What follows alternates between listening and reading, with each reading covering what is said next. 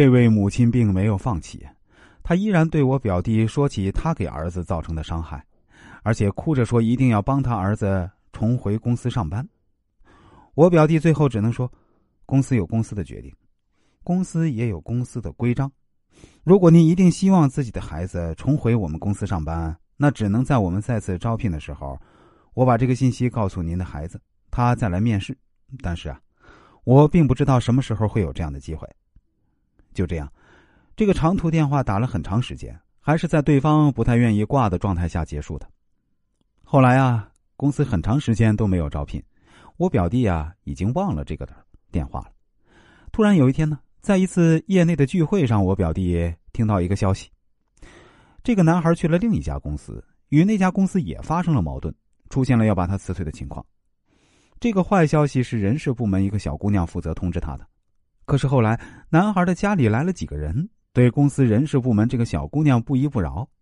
说这个小姑娘答应好的事情没有做到，说她理亏，说她当初就表示不应该辞退这个男孩，还答应帮他重回工作岗位，事情没办成，这个小姑娘也道歉了，但是道歉没有用，他们要求公司必须再次录用这个男孩。最后呢，小姑娘由于种种原因被迫离开公司，这个男孩也更没有可能再回公司。听到这个消息，我表弟也是唏嘘不已啊。在工作上，我们常常会遇到很多人，有的人的成长环境和生活呢和我们不同，可人人都有自己的困难需要克服。我们有时面对一些存在各种困难的人，要克服自己过多的热心，或者说有的热心在本质上是一种软弱。在面对一位母亲的电话时，你会遭受很大的情感压力。但是，如果你顶不住这样的压力，你不自控的表达同情，并做出一些承诺，在对方的理解上，他认为他已经彻底解决了一件事儿，他不会认为你只是出于同情说了几句安慰的话，或者认为这只是你的个人行为，他会坚决的认为你代表一个公司做出了承诺，继而你要为你本来不能承担的责任负责，这样会给双方都带来伤害，尤其对你自己。在类似的事件上，不论你被哪一种方式逼迫到墙角，你都不应该说对不起。还有一种情况，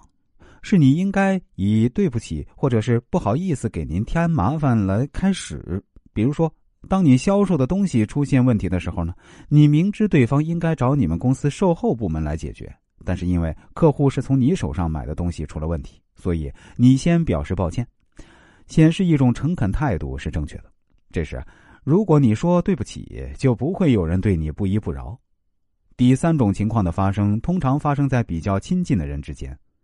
当我们没有达到别人的期待时，说对不起是对自己的残忍。比如，当别人干涉你的生活，不要轻易说对不起，这样会赋予别人介入你生活的权利。这样的情况很多。当父母怪你为什么还不结婚的时候，当亲友说你在国企工作的好好的，却要转行。这都属于别人对你的一种期待。从根本上说，这些是别人的事情，也是别人的焦虑。你完全不必为别人的焦虑而动摇对自己的信心，或是转移自己原来的目标。